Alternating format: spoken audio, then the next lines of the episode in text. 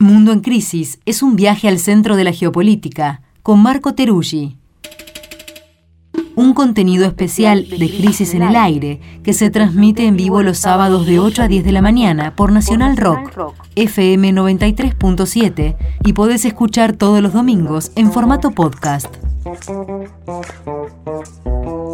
Mundo en Crisis, un viaje al centro de la geopolítica.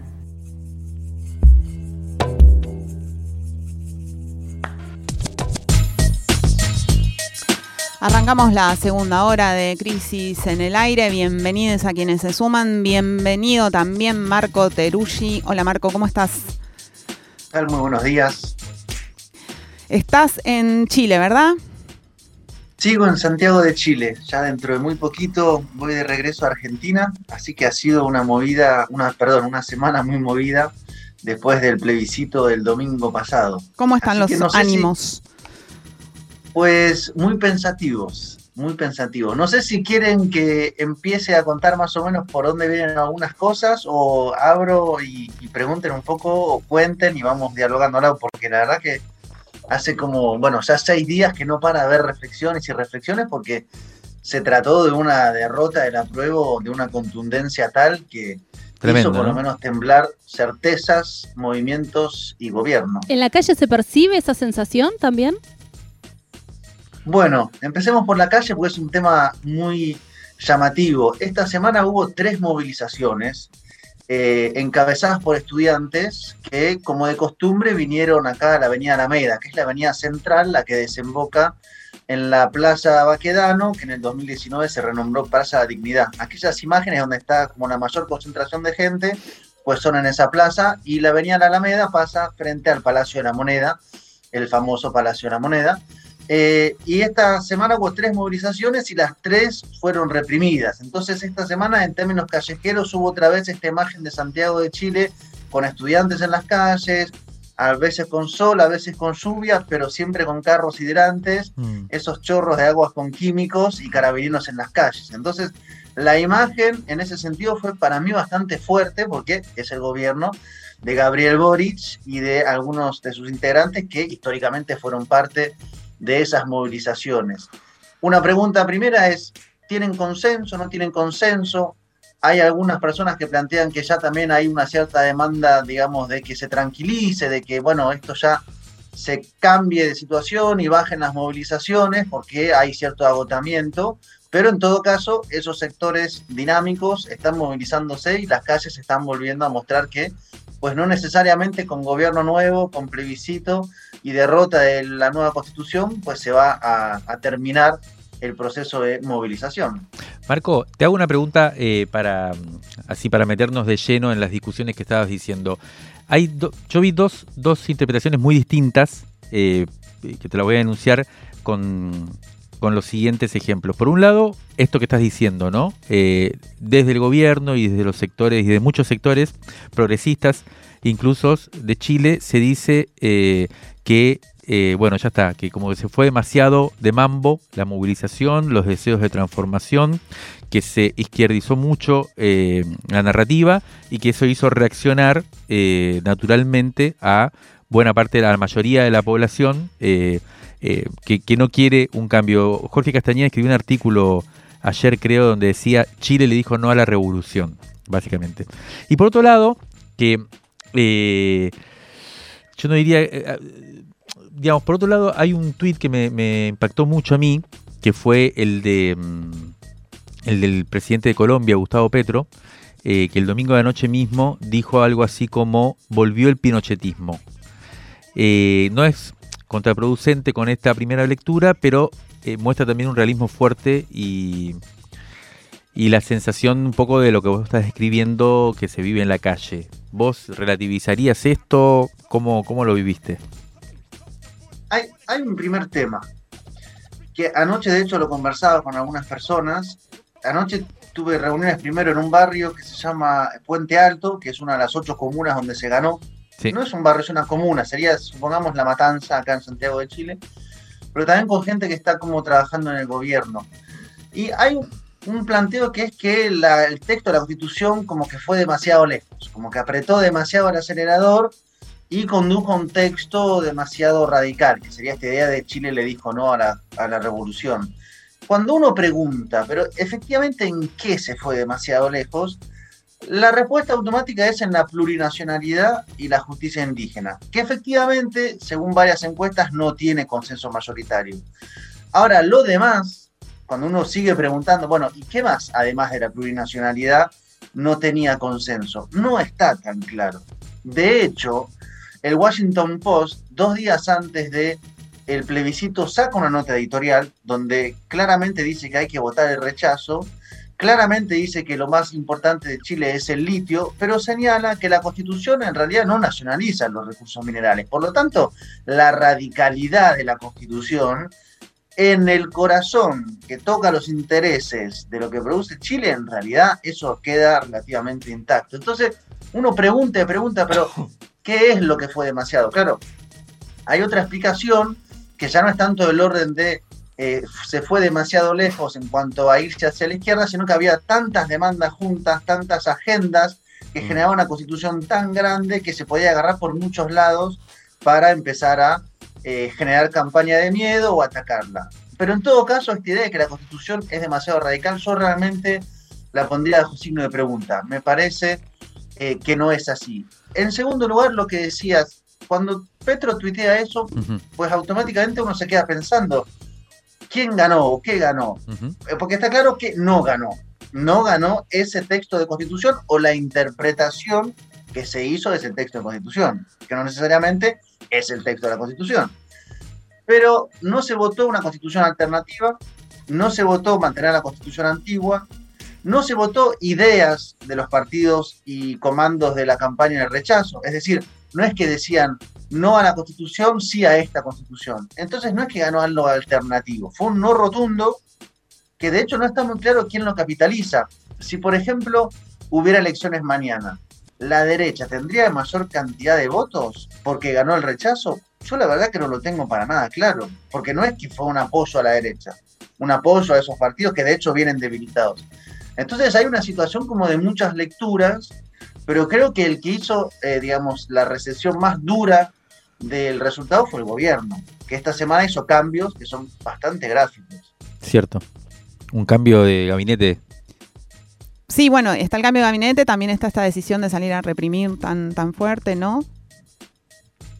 La represión en realidad, yo también empecé a preguntar, ya estaba, lo que pasa, quiero decir, nunca se detuvo, claro, no estamos hablando de los carabineros que tienen como práctica habitual ir, digamos, eh, mutilando a la gente y sacando ojos, pero sí la permanencia de carabineros como una fuerza que es la que garantiza eh, el orden público, para decirlo de forma muy sencilla, comandada por la misma persona que está abajo Piñera. Es decir, la estructura de carabineros, que esta es la fuerza más cuestionada, pues sigue igual. De hecho, hubo un video de una, un, equipo de prensa de la CNN que también muestra como carabineros los reprime, digamos. Entonces, ahí, claro, llega un poco una pregunta incómoda cuya ninguna respuesta es eh, buena para el gobierno, que es, ustedes deciden hacer esto, lo cual sería, digamos, para debatirlo, o ustedes no están pudiendo hacer otra cosa, lo cual evidenciaría que en realidad pues, no pueden tocar carabineros y de hecho la ministra bajo cuya órbita estaba carabineros y la policía de, de investigación, Isca la sacaron esta semana y pusieron en su lugar a una persona que viene del Partido por la Democracia, que es partido de la exconcertación. Y en la Secretaría General de Presidencia pusieron a alguien que vienen del Partido Socialista. Entonces, el cambio principal, ¿cuál fue? Y que la exconcertación está ocupando hoy fácticamente los principales ministerios del gobierno de Boris. Digo principales en cuanto a órbitas de acción. Hacienda, economía, Cancillería, política exterior, minería, principales recursos, defensa, Fuerzas Armadas, interior, carabineros, eh, y me está faltando uno. Pero eso es, digamos, hoy cómo se está adentro del gobierno. El Frente Amplio y el Partido Comunista parecen tener menos control del aparato estatal que la exconcertación. Eso es una concesión. ¿Por qué se hizo? Bueno, evidentemente hay varias lecturas también. Marco, ¿cómo, cómo seguiría el proceso de una nueva constituyente, o sea, en términos más eh, pragmáticos, digamos? ¿Ahora qué pasa? ¿Qué debería pasar? Bueno, ahora estamos en el momento en el cual se está negociando entre partidos y al interior del Poder Legislativo, porque todas las campañas de rechazo plantearon que había que hacer otro texto. Entonces, si uno se cierna a lo que prometían, no prometían rechazar para mantener, sino rechazar para volver a hacer otro texto. Algunas voces dentro de la derecha dicen que eso en realidad ya no va, que hay que cerrar este proceso y que bueno, se acabó, la ciudadanía dijo que no. Pero me parece que va a predominar quienes efectivamente, además del gobierno, en la oposición van a plantear hay que ir hacia una nueva convención. Esto quiere decir elegir nuevos convencionales, nuevas convencionales, redactar un texto y volver a pasarlo por plebiscito. ¿Cuánto, había llevado? Acá vienen algunas preguntas. no, perdón, es un, es un, paréntesis, pero ¿cuánto había llevado el proceso de, redacción de, de la, de la Constitución, digamos, de propuesta? La primera vez tardó un año, del 4 de julio al del 21, del 4 de julio al 22, y en este caso lo que se empieza a rumorear es algunos cambios. Primero que no sería tan largo, se está hablando de seis meses. Segundo que no serían tantos convencionales, había 155 si no me equivoco, sino que serían menos. Y a su vez se quiere como reducir o eso están planteando algunos sectores, las listas independientes, o sea, aquellos actores que se presentan por fuera de los partidos políticos, y reducir los escaños para los pueblos indígenas de Chile. Es decir, volver a centrar y regresar al monopolio de la política en manos de los partidos y la institucionalidad más tradicional. Ayer, justamente en Puente Alto, en una asamblea organizada, algunos compañeros decían, ¿qué hacemos? Seguimos empujando por ahí, aunque ahora haya muchas menos condiciones y quede una constitución aún más moderada. Eh, sí hay que intentar también, porque si se cierra el proceso de intento de reforma constitución, vaya a saber cuándo se vaya a abrir de nuevo. Hay como muchas preguntas y sobre todo un movimiento que tiene poca articulación, que tiene sin niveles de organización en el tejido social ante un gobierno en el cual también hay que decirlo, muchos de esos sectores tampoco realmente lo aposaron a Boric, votaron contra Cast y no ven a un Boric que esté como al frente mm.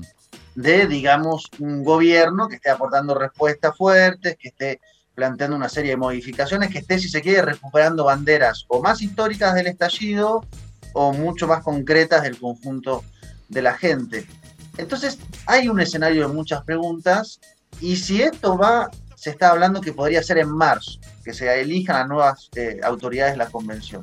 Eso es todo lo que se está como debatiendo medio entre la prensa de récord en un momento de mucha fragilidad del gobierno. Yo cuento una anécdota que pasó.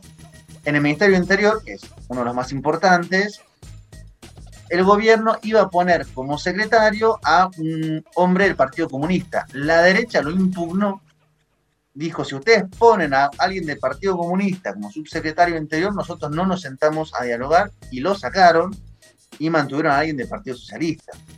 Lo cual es una señal, digamos, de debilidad de un gobierno que no tiene mayorías parlamentarias, que tiene dos reformas planteadas, que es la fiscal y la de pensiones, y después no está muy claro hacia dónde está yendo, ni cómo haría para digamos, aumentar el apoyo popular, que hoy está en un 38%, que es de hecho el número que sacó el apruebo el domingo pasado, lo cual es un número algo llamativo o incómodo.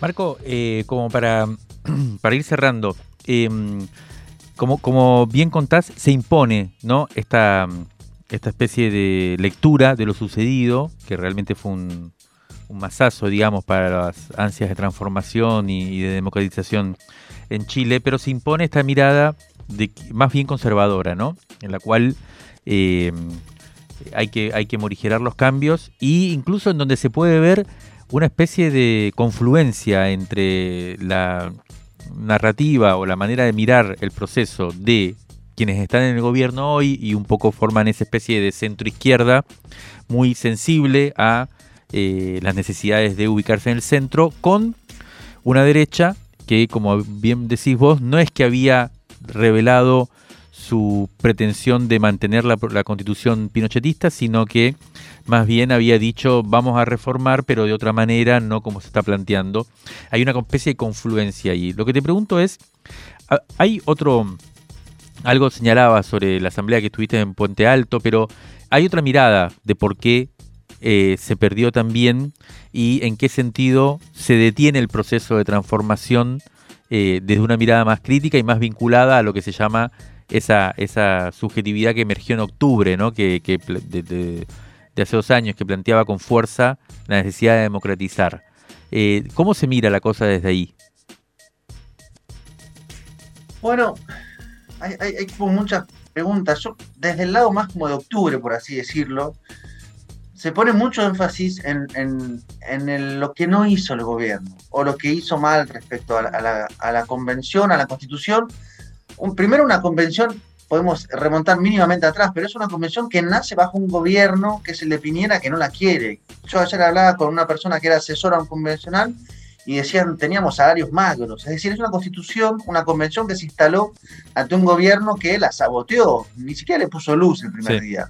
Entonces, claro, cuando llegó el gobierno de Boric se esperaba pues algo mucho más rotundo, o por lo menos, digamos, un apoyo que tuviera, digamos, una conducción más clara, en particular en la campaña del apruebo. Al contrario, y esto lo contaba la semana pasada, el mismo gobierno criticó el texto. Dijo, bueno, la verdad que no es un muy buen texto, pero es el que tenemos que aprobar, lo cual le quitó aún más piso.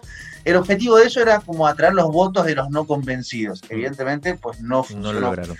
Y fue una campaña eh, de la prueba que no tuvo cara visible. O sea, ¿quién conducía la campaña? No estaba eh, para nada claro. Entonces, desde ese lugar se centra más la mirada ahí. Y yo quiero decir, hay personas que te dicen, yo estuve en el estallido, voté por Boric, ahora voté el rechazo.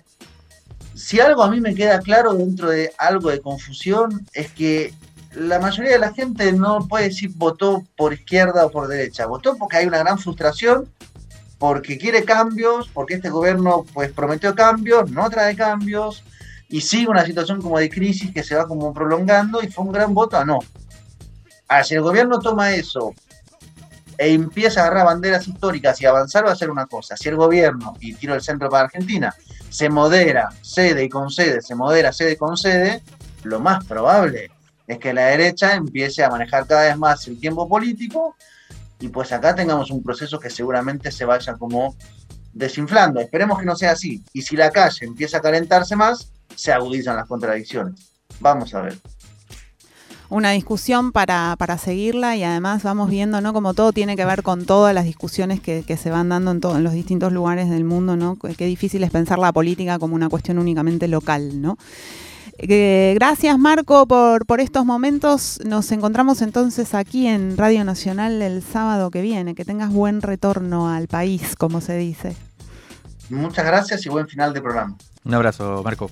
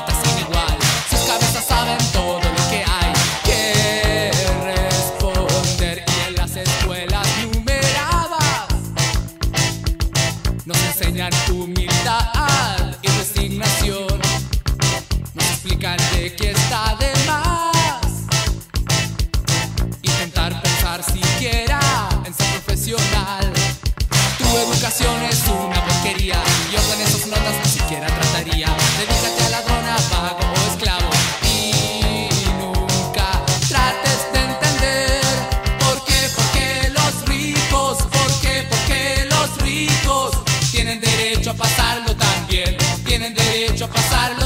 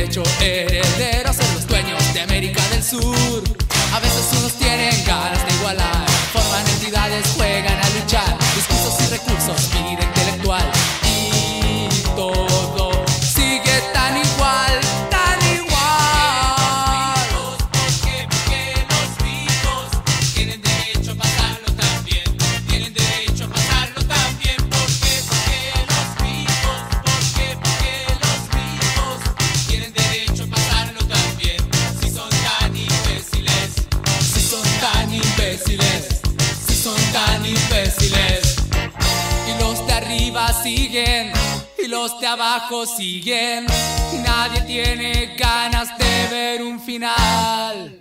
Si los de abajo creen lo que de arriba dicen, ¿en quién voy a confiar? Quizá al final me dé igual.